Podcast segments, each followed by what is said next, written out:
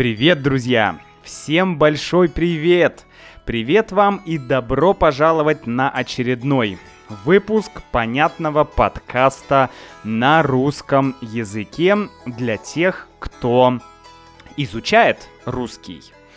Вы, наверное, заметили, э, скорее всего, вы заметили, что этот подкаст э, звучит немного по-другому, что звук немного другой. А, дело в том, что я сейчас нахожусь в путешествии. Я путешествую, и у меня с собой есть только маленький рекордер, маленький э, микрофон, с помощью которого я и записываю этот подкаст, потому что никакие путешествия, ничего не может э, помешать мне записывать для вас подкасты, снимать для вас видео наоборот друзья, наоборот. А, все путешествия, все какие-то интересные события помогают мне делать наши подкасты более разнообразными и более насыщенными. Так что в этом подкасте я бы и хотел как раз поговорить про а, путешествие, про мое путешествие по Аргентине. Давайте начинать. Путешествие по Аргентине. Вы, если вы регулярно слушаете этот подкаст, то, друзья, вы, наверное, знаете, что я и моя семья, э, мы живем в Аргентине. И мы жили здесь э, полгода назад, потом мы возвращались в Старый Свет, а сейчас мы снова приехали в Аргентину, то есть это уже вторая итерация э, для нас. Вот, второй раз мы в Аргентине, и в прошлый раз мы не успели нормально попутешествовать. А, в прошлый раз мы не покидали провинцию Буэнос-Айрес. Дело в том, что Аргентина состоит из провинций. А, по-моему, 23 или 24 провинции, примерно так может быть 25. Короче, около 20 провинций э, всего в Аргентине. И одна из них это провинция Буэнос-Айрес. И в этой провинции находится э, автономный город, который как бы э, такой город федерального значения, как мы говорим в России город федерального значения. То есть как бы город, который вне провинции, который сам по себе. Это Буэнос-Айрес. Но не суть. А, а, например, в России Москва и Санкт-Петербург — это города федерального значения. То есть они как бы... У них такой особый статус. Да, особый статус. Так вот, мы в прошлый раз не покидали провинцию Буэнос-Айрес. Мы ездили по провинции, мы были в городе Мар-дель-Плата, это город на берегу Атлантического океана. Мы были э, в городе Тандиль, это город э, в невысоких горах, но мы не покидали провинцию. А в этот раз мы решили, что нужно посмотреть Аргентину. Нужно обязательно посмотреть Аргентину.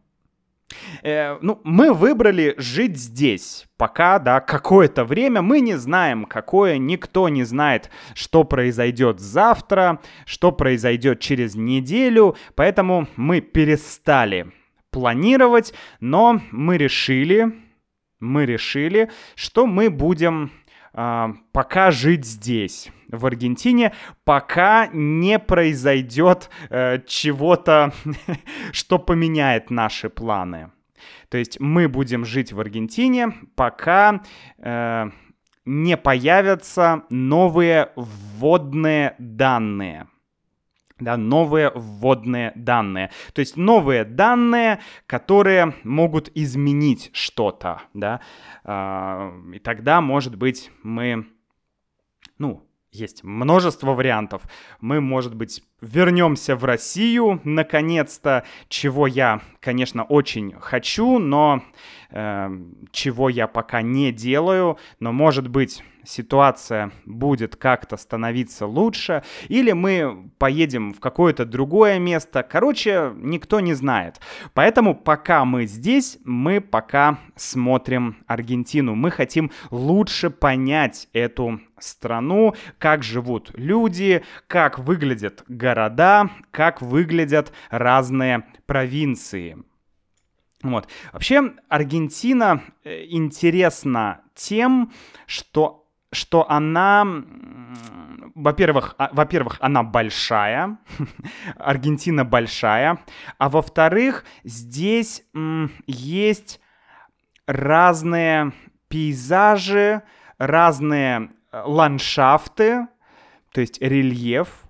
Э, здесь разные климатические зоны и разные, как это назвать, ну да, окей, климатические зоны, назовем это так. То есть есть зона джунглей, э, сельва, по-моему, это называется на испанском, сельва, это джунгли.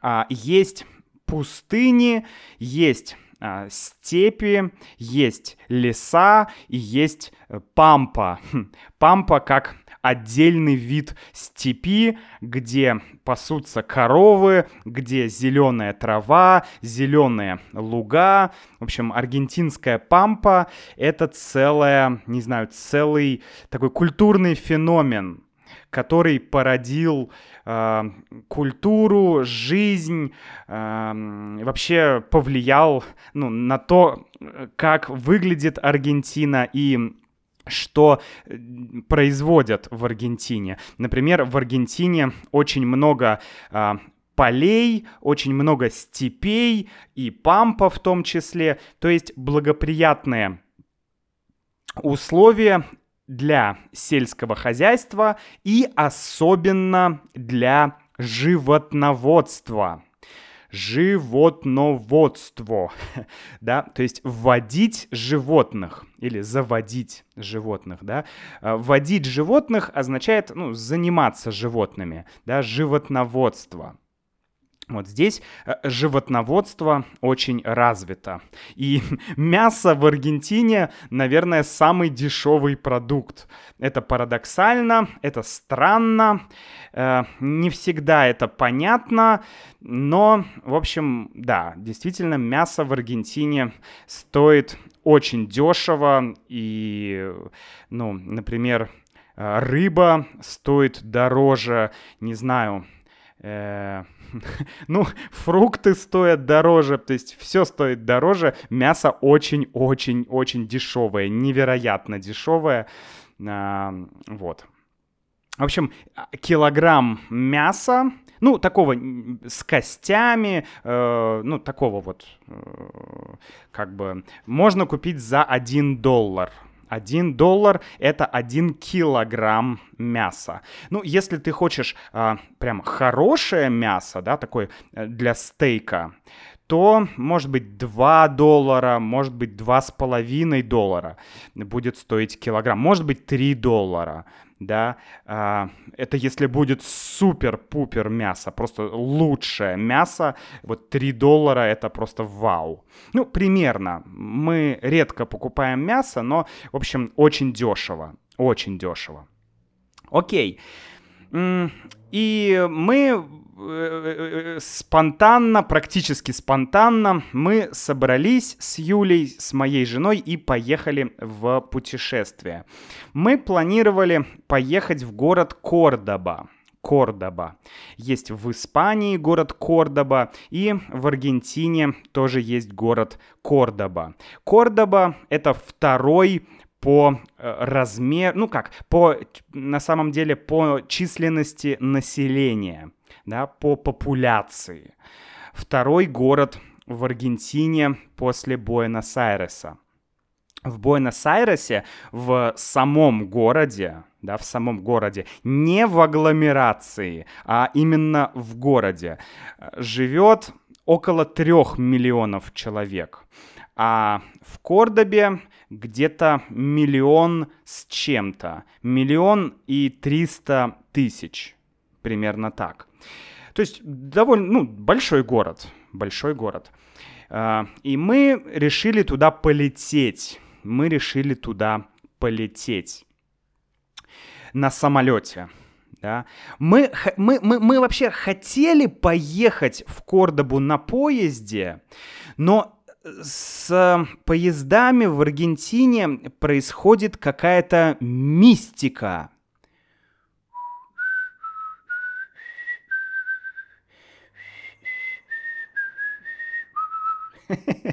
Какая-то мистика.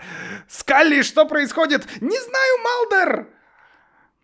Короче, я не понимаю, что происходит с поездами в Аргентине. Они есть. Есть железные дороги. Да? Их мало. Когда-то, э, там, сто лет назад Аргентина была страной поездов было очень много железных дорог, очень много поездов, но после там, определенных событий поезда в Аргентине, ну, практически, практически перестали существовать. То есть поезда есть, есть железные дороги, но ими очень-очень-очень редко пользуются люди – когда мы спрашивали наших друзей в Аргентине, а как купить билет на поезд, то наши друзья нам отвечали, ой, мы не знаем, мы никогда не ездили на поезде в Аргентине. Вау! То есть поезда есть, но, но мало кто пользуется поездами. Почему? А вот это интересный вопрос. Вообще в Аргентине я замечаю очень странный феномен. Феномен какого-то, опять, мистического дефицита. Мистический дефицит. Знаете, во время Советского Союза был дефицит. Реально был дефицит многих товаров. Почему? Потому что была плановая экономика. И был план сделать тысячу, э, не знаю, э, телевизоров. Все, тысяча телевизоров. Если нужно больше телевизоров, э, то ты не можешь купить эти телевизоры, потому что план тысяча телевизоров. Все. То есть нет рынка. Да, нет свободного рынка. Там людям нужно 200 телевизоров, делается 200 телевизоров. Людям нужно а, 500 телевизоров, делается 500. То есть есть спрос, что люди хотят, есть предложение, что компании э, предлагают. И вот в, э, в условиях рынка это работает ну, более-менее хорошо у свободного рынка есть другие, безусловно, проблемы, но вот это работает хорошо. Связка спрос и предложение. Вот эта связка работает хорошо. И в СССР поэтому был дефицит. Это понятно почему. Была закрытая страна, э, внутренний рынок, плановая экономика и так далее. Но почему в Аргентине дефицит э, билетов на поезда, дефицит э, многих потребительских товаров. Например, мы несколько дней уже с Юлей не можем купить э, еду для э, Сабрины, еду для нашей дочки, потому что, ну, просто в магазинах нет э, вот этого типа еды, которая нужна Сабрине. И нам приходится идти в один магазин, потом идти в другой магазин, идти в третий магазин, идти в четвертый магазин. Вот.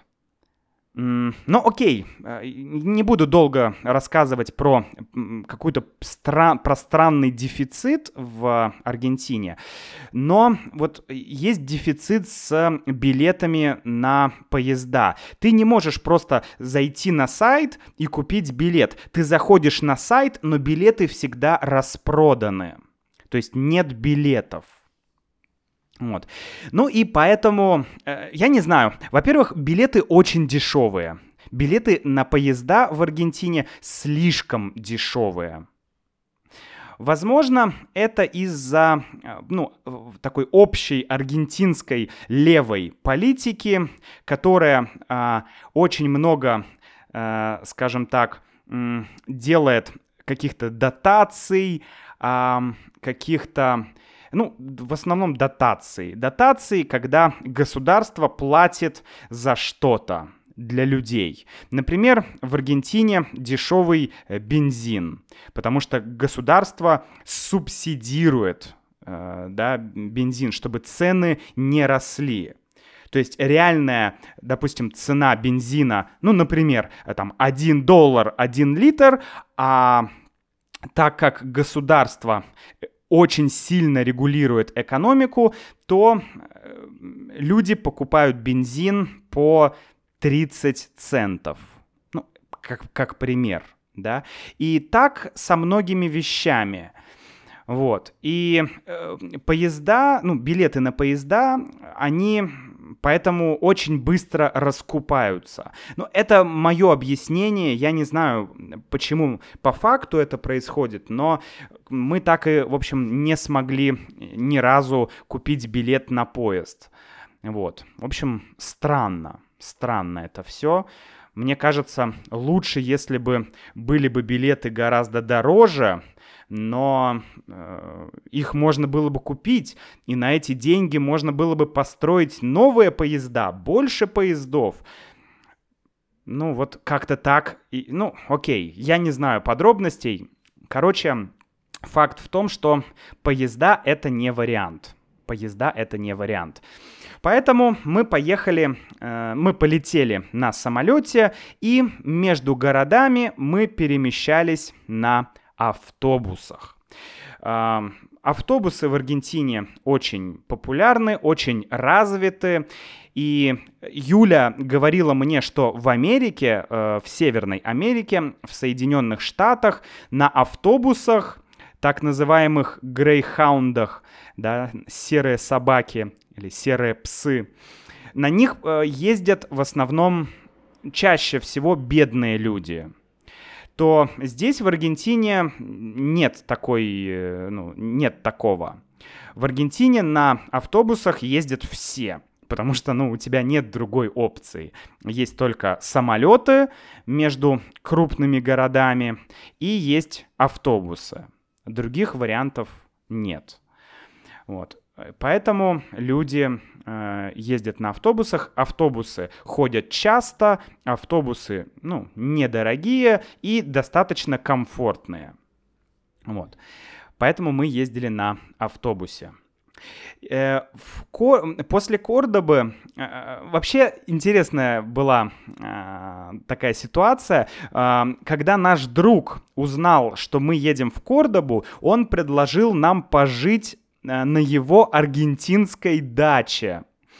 Э, этого человека зовут Эстебан, и я хочу Эстебану передать привет в этом подкасте. Он регулярно слушает наш подкаст. Эстебан, привет, спасибо огромное за приглашение на дачу.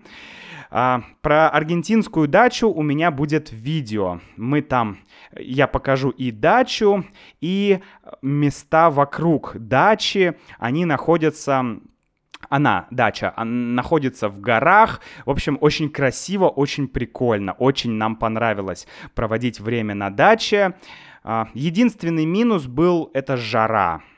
Э, Кордоба, э, э, город в центре континента, там континентальный климат, э, мало влаги и очень жарко. Было 30 31 э, градус был, а сейчас еще только весна, еще не лето. и уже было жарко, и мы сгорели сгорели. То есть наша кожа стала красная, руки стали красными, было больно прям. А, потому что кожа сгорела. Я сгорел, и Юля сгорела, и даже у Сабрины лицо немножко сгорело. Мы говорим сгореть или обгореть. Сгореть — это сильно, обгореть — это не очень сильно. Например, у Сабрины обгорело лицо. Да, не очень сильно. А у меня руки сгорели, вообще сгорели. Они стали красными, такими темно-красными. Ох, солнце было очень-очень сильное. Вот. А, поэтому э, я на видео вам покажу, друзья, и город Кордобу, и э, дачу, и местность рядом с дачей, как выглядит Аргентина. Лучше посмотреть чем рассказывать об этом в подкасте. У нас есть такая поговорка «Лучше один раз увидеть, чем семь раз услышать». Да? Лучше один раз увидеть, чем семь раз услышать. Ну, мне кажется, эта поговорка не всегда работает, потому что если ты изучаешь язык, то лучше семь раз услышать что-то, а, чем один раз увидеть. Лучше послушать а, семь раз один подкаст, чем один раз посмотреть видео. Но это с точки зрения изучения языка. А вообще, конечно, э, в случае вот, природы, конечно, лучше увидеть. Просто увидеть это, чем слушать мои рассказы. Да? Поэтому не буду об этом говорить. Вот. Ну и после Кордобы, после дачи рядом с Кордобой, мы поехали в, в город Мендоса. И это тоже довольно большой город э, в Аргентине. Эм, где-то 130 тысяч человек живет в этом городе. Это город небольшой, но он очень красивый, очень зеленый, и он находится в Андах. Анды. Анды — это горы, а, которые здесь есть. Э, самая высокая точка, по-моему, Южной Америки называется Аконкагуа. Аконкагуа. Это вершина 6 э, тысяч метров, по-моему, как-то так. 6 тысяч метров высотой вершина. Ну, Конечно, мы сейчас приехали просто посмотреть город, а, посмотреть, что находится рядом, но у нас нет планов идти высоко в горы, у нас нет снаряжения, у нас Сабрина, это все неудобно, поэтому у нас сейчас такой, а, такая обзорная экскурсия по городу. Да, по городам Аргентины. Обзорная. То есть просто посмотреть, да, получить первое впечатление. Получить первое впечатление э, про Аргентину, про то, как э, люди живут и как выглядит страна. Ну, давайте несколько тезисов э, в конце, что я заметил. А, во-первых, как я говорил, Аргентина очень разная. А, где-то есть горы, где-то степь, пампа, то есть очень-очень разнообразный ландшафт или рельеф. Затем в, во многих, ну, на севере, на севере Аргентины достаточно жарко. На севере Аргентины достаточно жарко, особенно в континентальной части. Буэнос-Айрес находится рядом с океаном и на берегу реки, поэтому там более такой э, морской климат, умеренный климат. Там не так жарко. А в Кордобе и в Мендосе более континентальный климат, и весной и летом, днем здесь очень сильное солнце, очень жарко. Ну и, конечно, для человека из Санкт-Петербурга это, ну, это проблема. Для человека из Санкт-Петербурга это, это непривычно. Да, сильная жара, когда ты днем не можешь выйти на улицу, твоя кожа обгорает, твоя кожа белая, э, она обгорает, в общем, тяжело просто тяжело. Я понял, что если я, если, например, я бы остался жить навсегда в Аргентине, да, например, я бы не жил на севере. Потому что, ну, это для меня, это для меня слишком жарко, слишком жарко, и несколько месяцев э, в году было бы просто мучение. Например, э, когда холодно, э, например, когда в России зима, то это не такая проблема, потому что, ну, для меня, конечно, для меня, потому что э, ты в доме тепло, и в метро тепло, в магазине тепло, в торговом комплексе тепло, и ты можешь перемещаться, и все нормально. И ты можешь ходить на улицу, ты одеваешься тепло, и ты идешь. Но когда жара, то на улице ты не можешь раздеться, да, ты не можешь снять кожу. То есть все равно тебе очень некомфортно. То есть нет вариантов охладиться э, на улице. Когда холодно, ты одеваешься теплее, и все нормально. А когда жарко, ты ничего не можешь сделать. Поэтому, конечно, очень, э, очень э, очень некомфортно. Ну, еще одна вещь, про которую я уже говорил, это заборы в Аргентине. Э, я уже говорил об этом в других подкастах. Ты едешь на автобусе, ты видишь горы, а, какую-то природу, никого нет. Ты едешь по дороге на автобусе, и справа и слева забор. И написано «частная территория» да, propriedad privada.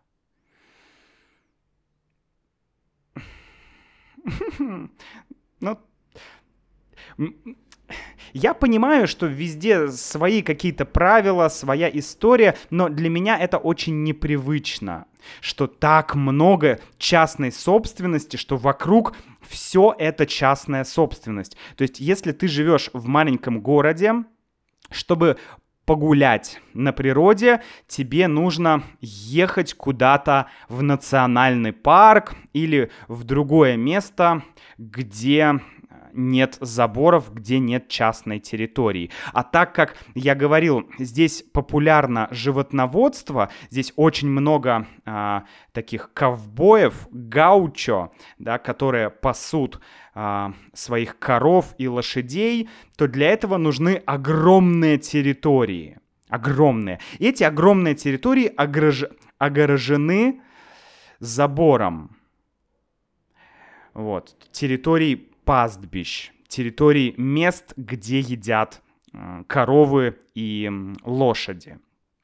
И это огромные территории, и все они ну, частные. То есть ты не можешь там ходить. Хотя там горы, красиво, можно прогуляться, но нет. Хорошая новость в том, что мы все-таки нашли э, места, то есть можно в Аргентине найти места, где нет заборов. Например, на даче у Эстебана там было много э, рядом с рекой были горы, были а, долины, где можно было гулять в такой дикой природе. И это было классно. Там тоже были заборы, но немного. Вот, поэтому, да, в Аргентине действительно много заборов, действительно огромные территории находятся в частных владениях или в руках каких-то людей. А, это огромные, опять же, огромные, то есть это, это гектары, не знаю, сотни гектар, гектаров, сотни гектаров территории, и там ты, ты даже ничего там не видишь, потому что там просто пасутся кони и лошади, но ты их даже не видишь, потому что территория огромная. но ты туда не можешь э, зайти.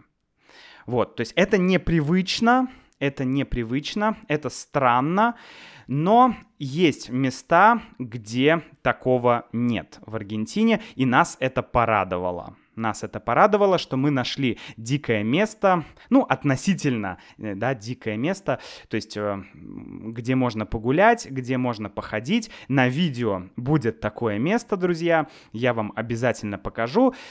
Ну и в целом нам очень понравилось. А, с ребенком маленьким путешествовать тяжело, но возможно. Возможно, иногда это утом, утомляет очень сильно. Иногда это утомляет очень сильно. Ты очень сильно устаешь, но, но тем не менее ты можешь посмотреть, как выглядит страна, что здесь происходит, э, и посмотреть на города. Я надеюсь, что мне удастся записать видео и из города Мендоса. Я не уверен, но я постараюсь, друзья. Ну и в любом случае... Э, вы увидите видео из Кордобы и видео, э, которое я снял на даче. Что ж, на сегодня все. Друзья, пишите ваши комментарии, если вам нужны подкасты, э, транскрипции для подкастов и дополнительные материалы, присоединяйтесь к membership программе. Я с вами прощаюсь, хорошего дня, до встречи!